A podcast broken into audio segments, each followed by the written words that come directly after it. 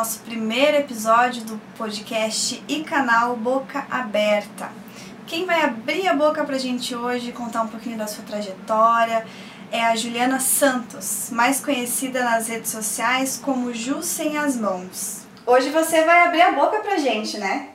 vai contar um pouquinho da sua história. É, você que tem aí mais de 200 mil seguidores né, no TikTok, como que é, é, como que você conquistou esse público? Como que isso começou? Começou como brincadeira, porque a gente estava no começo da pandemia e eu já estava estudando o aplicativo, mas eu estava estudando ele de uma forma assim: ah, vou para o TikTok para falar dos meus vestidos. Isso em fevereiro, nem tinha começado a pandemia ainda. Então, os primeiros vídeos eu postava sobre os meus vestidos, então, assim, tinha um engajamento muito pouco, tipo assim, 300 pessoas viam, já achava que era muito, eu, meu Deus, né, porque ninguém me seguia lá. Aí começou a pandemia, eu entrei em pânico, literalmente em pânico, não pelo vírus em si, mas porque eu trabalho com evento. Aí, do nada, todos os eventos foram cancelados. Todos, eu tinha várias noivas casando no mês de março, todo mundo me ligou, ai, meu casamento foi cancelado, não sei nem quando vai acontecer. Eu já tinha vestido de noiva pronta para abril, mas já abril me liga chorando, ai, meu casamento não vai acontecer. E eu, meu Deus, e agora o que eu vou fazer da minha vida? Porque é a única coisa que eu sei fazer, eu ganho dinheiro com isso. Eu, eu sustento seis famílias. E aí eu falei assim, cara, eu preciso criar. Eu sou, eu, a minha mente ela é 100% criativa, ela não consegue ficar quieta. Aí eu comecei, aí quando eu tava à toa, eu ficava assistindo TikTok, eu ficava vendo os vídeos das pessoas, eu ficava assim, nossa, coisa mais engraçada, como é que ela criou isso? E eu falei, ah, quer saber, se esse povo cria isso e o povo gosta, eu vou criar algumas coisas, porque pelo menos eu vou estar passando o meu tempo. E aí eu comecei, tipo assim, quando eu sentia que eu ia dar uma crise, eu ia lá e gravava um vídeo. Aleatório, qualquer coisa que fosse, eu ia lá e gravava, de ideias que eu fui tendo. E aí as pessoas começaram a gostar. Quanto mais tosco era o vídeo, parecia que mais as pessoas gostavam. E aí tinha curiosidade de saber sobre as minhas mãos, tinha curiosidade de saber sobre o meu cabelo. Ai, que teu cabelo é lindo, na época meu cabelo estava liso. Então, assim, uhum. eu fui para brincar e acabou virando um negócio, sabe? Porque, querendo uhum. ou não, tá tendo, tá, tá trazendo uma visibilidade para o meu trabalho, tá trazendo uma visibilidade para o meu Sim. projeto. E isso tudo foi muito legal. Quando eu era criança, uma coisa que eu fazia muito era colocar grampos nos dedos para fazer de conta que os meus dedos eram grandes. E eu sinto e, e, dá a sensação realmente que eu tenho um dedo grande. Eu não sei o que eu faria com isso. Você deu entrevista para vários jornais e tal, né? Foi depois que você teve essa visibilidade? Por que, que, esse, que esses veículos te procuraram? Essa procura chama-se assessoria de imprensa, custa 3 mil reais por mês e claro que o engajamento que veio do TikTok, os vídeos, a história, a forma como as pessoas começaram a responder foi muito atrativa para esses canais de imprensa. Principalmente nessa pandemia, onde a gente tem falado muito sobre inclusão, sobre minorias, né? Que a gente tem abraçado muitas minorias. E a minoria PCD, gente, nós somos uma minoria super grande no Brasil. A gente corresponde a um quarto da população brasileira e somos a minoria mais esquecida nas propagandas, na militância, em tudo, em tudo. Tipo assim, se você for ver, se você numa semana houver uma agressão a uma pessoa por gordofobia, o engajamento disso é gigantíssimo. Se na mesma pessoa, semana uma pessoa com, com deficiência sofrer o mesmo tipo de agressão, o engajamento vai ser mínimo. Entendeu? Então, sim. assim, ainda existe sim um, uma certa exclusão da, dessa categoria. E eu quis trazer a voz para isso também nos meus vídeos, porque eu percebia como as crianças hoje ainda estão, as próprias crianças, crianças tipo de 6, 7, 10 anos, já estão crescendo numa sociedade capacitista, onde elas reproduziam frases que elas ouviam comigo, e aí eu sentava, vem cá, Katia, Katia vai te ensinar a não ser capacitista nesse mundo. É, com certeza, tem muitas unhas no pé, né, Pérola? Pérola. Ops, pinta a minha unha, você não ia pintar minha unha? Linda! Tá linda, Aurora? E aí eu comecei a ensinar a partir dos meus vídeos para essas crianças, crianças que faziam perguntas super, tipo assim, invasivas, tipo assim, nossa, como é que você limpa a bunda com essa mão? Sim. E aí você vai explicar para ela que primeiro você não pode fazer essa pergunta. Segundo, você não faria essa pergunta para uma pessoa que não tem deficiência, porque o que você está fazendo, na verdade, e aí vem sempre aquela desculpa, ai, minha curiosidade, eu só quero saber, curiosidade. Não é curiosidade, é invasão. Você não faz essa pergunta para uma pessoa que não tem deficiência. Você está fazendo essa pergunta para uma pessoa que tem deficiência para satisfazer a tua curiosidade do diferente, do nossa, como será que é? Deve ser algo muito surreal. E aí eu comecei a responder essas perguntas de forma debochada no TikTok. A menina perguntava, eu ia lá e esfregava a bunda na parede. Tipo, deve ser assim, né, que eu limpo, porque, né, tipo... Então a gente começou... Eu, eu comecei a responder e, e ao mesmo tempo que a gente respondia de forma debochada, a gente educava para explicar, Sim. gente, uma pessoa com deficiência, ela vai fazer a mesma coisa que vocês fazem. A limitação é muito pouca. É claro que existem limitações, igual já, já fiz alguns vídeos contando as minhas limitações de zoando, né? Tipo assim, eu nunca vou tocar uma flauta. Aí eu apresentando o meu recital de flauta.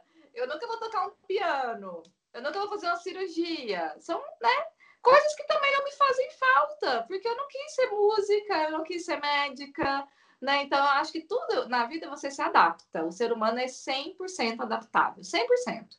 Só que as pessoas ainda têm na mentalidade delas que uma pessoa com deficiência, ela sofre por não conseguir fazer as coisas, ela se sente menos capaz, ela vai se sentir inferior, mas na verdade não é ela que faz isso, é a sociedade que faz isso com ela. Porque nessa nova geração, essa geração, e, e, eu assim me surpreendi muito, porque eu estou conhecendo cada dia mais mais pessoas com deficiência no Brasil todo, que são influenciadores, que estão ali na, na, na internet para mostrar que eles são pessoas igual a todo mundo. E eu fico super surpresa, porque é, essa nova geração que é mais jovem do que eu, que tem 20, 25, é, que teve outro tipo de suporte, que teve a internet para dar suporte, que teve a internet para dar representatividade, porque quando eu era criança, eu não via pessoas com deficiência na rua, eu não via pessoas com deficiência é, na, no meu círculo de amigos, ou, né, ou, não existia a internet ainda, né? A gente só tinha revistas, as revistas não mostravam isso, o jornal não mostrava isso, a não ser que fosse para contar uma história de superação bonita e só, né? Era só isso que a mídia sabia fazer com a gente. E essa nova geração, que tem 20, 15, até 25 anos, nasceu com a internet. Então, a partir do momento que elas podiam jogar na internet, pessoas com deficiência física, e aparecia várias pessoas ativas e tal, elas começaram a ver exemplos que elas também poderiam ser. Eu não tive isso. Então, hoje eu sou o exemplo dessa nova geração, dessas meninas de 10, 12 que me seguem, e eu recebo todo dia direct no Instagram, direct no TikTok, tipo, ai, Ju, eu não tenho a mão igual você, e desde que eu comecei a te seguir, eu comecei a sentir menos vergonha de mim, comecei a ser mais empoderada. Então, essa representatividade importa. E igual, as minhas filhas não têm nenhum problema com isso. E é muito engraçado ver eles lidando com isso, porque o dia que a minha filha percebeu que eu não tinha dedo, ela tinha uns dois anos e meio, e aí ela estava passando esmalte na unha dela, e aí ela começou a passar esmalte na babá, aí depois ela começou a passar esmalte no irmão, e aí na hora que ela chegou em mim, mamãe, deixa eu passar esmalte em você. Aí ela ficou assim, Ué, mas você não tem unha. Aí eu, é, mamãe não tem unha. Nem dedo. Aí eu, é, mamãe não tem dedo. Aí ela, ah, então tá. E continuou. Porque, tipo assim, ela se tocou de algo que ela já tinha visto há dois anos, mas ainda não tinha percebido essa diferença, talvez. Mas no momento que ela percebeu essa diferença, eu acho que o cérebro dela passou a seguinte mensagem para ela: Ok, Pérola, a tua mãe não tem dedo nem unha, mas ela é sua mãe ela te criou, ela te amamentou, ela te suporta, mesmo se sendo um ser humaninho às vezes insuportável. Então, eu acho que o fato dela não ter unha não faz diferença, né, filha? Continua a tua vida. E hoje, assim, quando os amigos dos meus filhos vêm aqui e perguntam, né, para o Miguel, que é mais velho, o que aconteceu com sua mãe? Ah, ela queimou, ela era muito custosa, botou a mão no fogo, e aí, ó, o que, que dá áudio, assim. Ele só fala isso, porque para ele não tem isso, porque ele vê a mãe dele fazer tudo, cozinhar, limpar, cuidar dele, cuidar das irmãs, ser empresária, trabalhar o dia inteiro, né? Tanto que ele sempre pergunta: que hora você volta para casa? Que hora que eu vou te ver em casa? Então, eu acho que passar essa imagem para eles de uma pessoa com deficiência que faz tudo nunca fez deles pessoas capacitistas, nunca eles ou deixaram que outras pessoas perto deles é, fizessem isso, eles não deixam. Oi, é da central do TikTok, atendimento? Sim, quem posso te ajudar? É porque vocês não estão entregando meus vídeos ultimamente. Antes entregava toda hora. Tem vídeo até com um milhão de visualizações. O que aconteceu? Ah, sim, estou vendo aqui no seu perfil que a senhora parou de fazer comédia, né? Parou de fazer uns vídeos engraçados que a gente até usava de propaganda de vez em quando. Seguinte, não tem espaço pra pessoa com deficiência querer ser bonita nesse aplicativo, não, menina. Você tem que fazer comédia, tem que fazer as pessoas rirem. No último dia 21 foi o dia da luta da pessoa com deficiência. E eu vi que você fez um post na, no Instagram dizendo que estava cansada. É, a gente já imagina, assim, né, o motivo, mas eu gostaria que você falasse um pouquinho para a gente sobre essa publicação. No dia 21, eu estava com vários posts programados. Era um, eu fui para São Paulo, inclusive, para dar entrevistas em rádios, fazer várias coisas e tal. E foi um dia assim, muito atípico do que eu esperava que seria. É, eu fiquei o mês de setembro inteiro fazendo publicações, provocando a mídia, provocando, inter... provocando a internet para esse dia, né? Para chegar nesse dia ser o grande dia. E não foi. Né? Eu só recebi propostas para ir para programa se fosse para falar da minha história de inspiração, de como, né, sem as mãos eu monto vestidos de noiva lindos e tal. E eu me neguei. Eu falei, não, não quero. Eu não quero mais ser história de inspiração, até porque eu acho que inspiração é algo que todas as pessoas fazem todo dia. Para mim, a minha aspiração é tão pequena perto da aspiração daquela mãe de sete filhos que levanta quatro e meia da manhã, faz café para os sete filhos, pega um ônibus lotado para trabalhar na casa de uma madame que humilha ela o dia inteiro para ela receber um salário mínimo e voltar para casa e colocar comida em casa.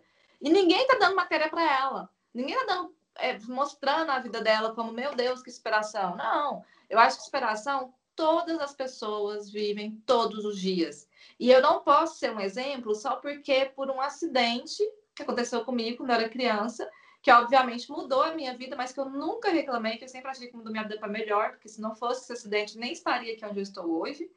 E eu não quero mais que as pessoas usem isso como, ai meu Deus, você é uma guerreira. Nossa Senhora, como você consegue? Gente, eu consigo como todas as pessoas no mundo conseguem, levantando de manhã, lá tomando banho e vivendo a minha vida. A única coisa que eu faço é viver a minha vida. Igual eu falei, você quer falar que eu sou um exemplo de superação, porque eu montei o meu ateliê com 200 reais, sem nada, sem apoio de ninguém, só eu e meu marido, na luta, sendo humilhada dia sim, dia não por cliente, para chegar onde eu estou hoje, ok, é uma super história de superação, pode sair em pequenas empresas, grandes negócios, que vai dar audiência, mais isso. Mas aceitar mais matérias do tipo é estilista sem a mão faz sucesso em Goiânia? Não. Porque esse tipo de matéria eu já cansei, entendeu? E ainda por cima, no dia 21, eu já tava toda assim, falei, não, à tarde eu vou fazer uma live. Eu ia fazer uma live com alguns PCDs super influentes, a gente tinha todo um projeto. E aí, no dia 21, a minha cadelinha faleceu aqui em Goiânia, eu tava em São Paulo. Aí, na hora que eu cheguei, em casa, cheguei no apartamento, depois do almoço, meu marido me notificou. Meu dia acabou. Tipo assim, acabou. Eu falei, eu não consigo fazer mais nada hoje. Vocês me esquecem hoje. Mandei mensagem para a galera, expliquei o que estava acontecendo. Falei, oh, a gente queria muito, mas eu não tenho emocional para falar sobre isso agora. Eu vou começar a chorar e eu vou descontar uma coisa em outra, então não. Uhum. E aí eu passei o dia inteiro no quarto, estava estava bem frio em São Paulo, parecia que o dia estava me ajudando a ficar depressiva, né? Frio, chuva. E aí no final da tarde eu já estava tipo assim no meu limite. E aí eu vi um post de uma PCD. E aí nesse post ela contava frases que vários PCDs já ouviram, frases pesadas, né, que a gente ouve. E aí eu li aquelas frases lá no fundo, assim, eu falei, você precisa falar alguma coisa, porque independente de qualquer coisa, é, o sofrimento que você está tendo agora pode ser muito pequeno perto do sofrimento que as pessoas passam todo dia. E se você tem o poder de ser ouvida e elas não, então use o seu poder para alguma coisa. Eu fui lá, fiz uma maquiagem, tirei as olheiras, botei o ring light, comecei a falar e só falei. Essa coisa de da gente estar tá no local e a gente ser o centro das atenções. Quantas vezes eu já não passei por isso? Entrevista de emprego, sabe? Chegar, ter um grupo de pessoas, todo mundo olhar para mim. Tá saindo aí um projeto seu? Como é que tá sendo? Então, esse projeto eu criei ano passado, que era a ideia da gente, a partir principalmente dessa visão, né, que as pessoas têm minha de, ai, ah, você é uma super-heroína e tal, vamos, é... aí eu falei assim, gente, e se eu fosse uma super-heroína de fato, né, e se eu realmente tivesse poderes especiais e esses poderes pudessem mudar a cabeça das pessoas, e eu tivesse outros super-heróis que também pudessem mudar um pouco esse mundo. Porque eu acho que o mundo está precisando de super-herói, mas não é super-herói de combater crime, nem combater alienígena que vai invadir e acabar com o nosso planeta, não. Eu acho que o mundo precisaria de super-heróis que mudassem as pessoas, mudassem os conceitos. Então, durante um ano inteiro, nós vamos trazer somente as histórias dos heróis, como cada herói foi descoberto, como cada herói, naquele primeiro momento, é, usa o poder dele, para que no final de 2021, as, os 12 heróis, né, porque é um herói que a gente quer lançar por mês, mais ou menos, estejam formando a liga. E a partir de 2022, a gente começa a contar as aventuras de todos eles sendo uma liga. E claro, num ou outro gibi nós vamos trazer outros novos super-heróis, porque são todas pessoas reais. Então, assim, desde que eu comecei a escrever o projeto, eu comecei a correr atrás dessas pessoas, ver, conhecer a história. Eu deixo com que cada um escolha o seu poder, isso é mais legal, né? De acordo com a personalidade, de como ele fala na internet, eu tenho sugerido também. É, o Ivan, por exemplo, que é outro influenciador super forte, PCD, e ele é nordestino, e ele fala bastante sobre inclusão. E ele anda de bengala. Aí ele falou que queria algum poder que viesse da bengala dele, tipo assim, que ele conseguisse usar a bengala para jogar o poder dele. E aí eu dei a sugestão para ele de, do poder dele ser de telecinésia e ele ter o poder de levitar as coisas. Porque qual que é a grande dificuldade de toda pessoa com bengala e cadeira de rodas hoje na rua? É o carro que está estacionado atravessado na merda da calçada. Então ele vai poder pegar o carro e jogar para outro lado da rua para a pessoa aprender que não é lugar de parar, entendeu? Ele vai poder tipo consertar as calçadas, erguer as pedras e colocar de volta no lugar e que as calçadas fossem exatamente como elas deveriam ser tirar a merda da lixeira que o cara projeta bem no meio da calçada, atrapalhando uma pessoa a passar, atrapalhando um cego a passar. Então, a gente vai trazer muito essa questão da inclusão, vai falar sobre outro tema, outros temas polêmicos, desde homofobia, racismo, gordofobia, né, falta de inclusão na sociedade, na mídia. Na... Então, assim, a ideia do gibi é abordar temas polêmicos com a pegada de comédia, e ao mesmo tempo mesclando com a realidade. Então tem sido um projeto bem pesado, bem demorado. A gente quer criar expectativa nas pessoas, a gente quer contar a história para as pessoas, para as pessoas criarem, principalmente no, no TikTok, a gente já começou a falar sobre isso, no Instagram também. Então a gente já tem mais sete meses ainda para falar até o lançamento. E aí a gente vai falar, falar, falar, falar, para quando o livro lançar, a gente ter fila de espera, a gente ter pessoas no Brasil todo, crianças, adolescentes no Brasil todo, esperando e a gente já esgote na pré-venda o primeiro lote. Então, essa, essa visão de marketing que eu tenho me fez querer fazer esse burburinho antes. Que aí foi a partir daí que eu procurei a Daniela, que cuida da nossa assessoria de imprensa, e resolvi tirar do meu bolso para pagar, porque é um investimento que eu acredito, é um projeto que eu acredito. É, todo o dinheiro do Gibi não vai vir para mim, então, ele não vai, eu não vou retornar esse dinheiro para mim, até porque a ideia do GB é que toda a renda seja revertida para instituições que ajudam crianças com deficiência física que precisam de fisioterapia, terapeuta ocupacional, e a família não tem condição. Então, a gente tem uma lista já de instituições no Brasil todo que a gente quer ajudar e que o livro vai vir para isso. O livro, os bonequinhos de ação que a gente quer lançar, é tudo que tiver envolvido com o universo que gerar receita vai ser para isso. Ai, que bacana esse projeto, hein? Tem data para sair esse gibi? Como é que tá? a gente agora está em negociação com uma editora. A minha editora predileta no, no Brasil. Assim, a gente mandou um e-mail, semana passada eles responderam. Aí a gente tem até o final agora de, do mês de outubro para mandar o primeiro roteiro para eles lerem. E aí eles estão bem afim, assim, eles gostaram muito da proposta, da ideia, da questão de já estar tá tendo né, um burburinho sobre isso. Igual ele falou, cara, você foi muito inteligente em relação a isso, porque você está criando a expectativa antes do lançamento, e isso é muito bacana. Sim. E aí, se eles gostarem, me derem resposta em dezembro, a gente, a gente quer lançar assim que toda a pandemia já estiver finalizado, né? Porque a gente quer fazer lançamento presencial nas livrarias e tal, poder receber os fãs. Então a gente espera que até junho do ano que vem a gente já saia primeiro. Muito obrigada, Gil, pela entrevista, por dar voz aos PCDs. E a gente aguarda ansiosamente por mais uma realização de um projeto seu. Beijo, obrigada. E muito obrigada a você que acompanhou a gente nesse primeiro episódio do Boca Aberta. E se você gostou, curte, compartilha, se inscreva no canal e siga a gente nas redes sociais. Até domingo que vem.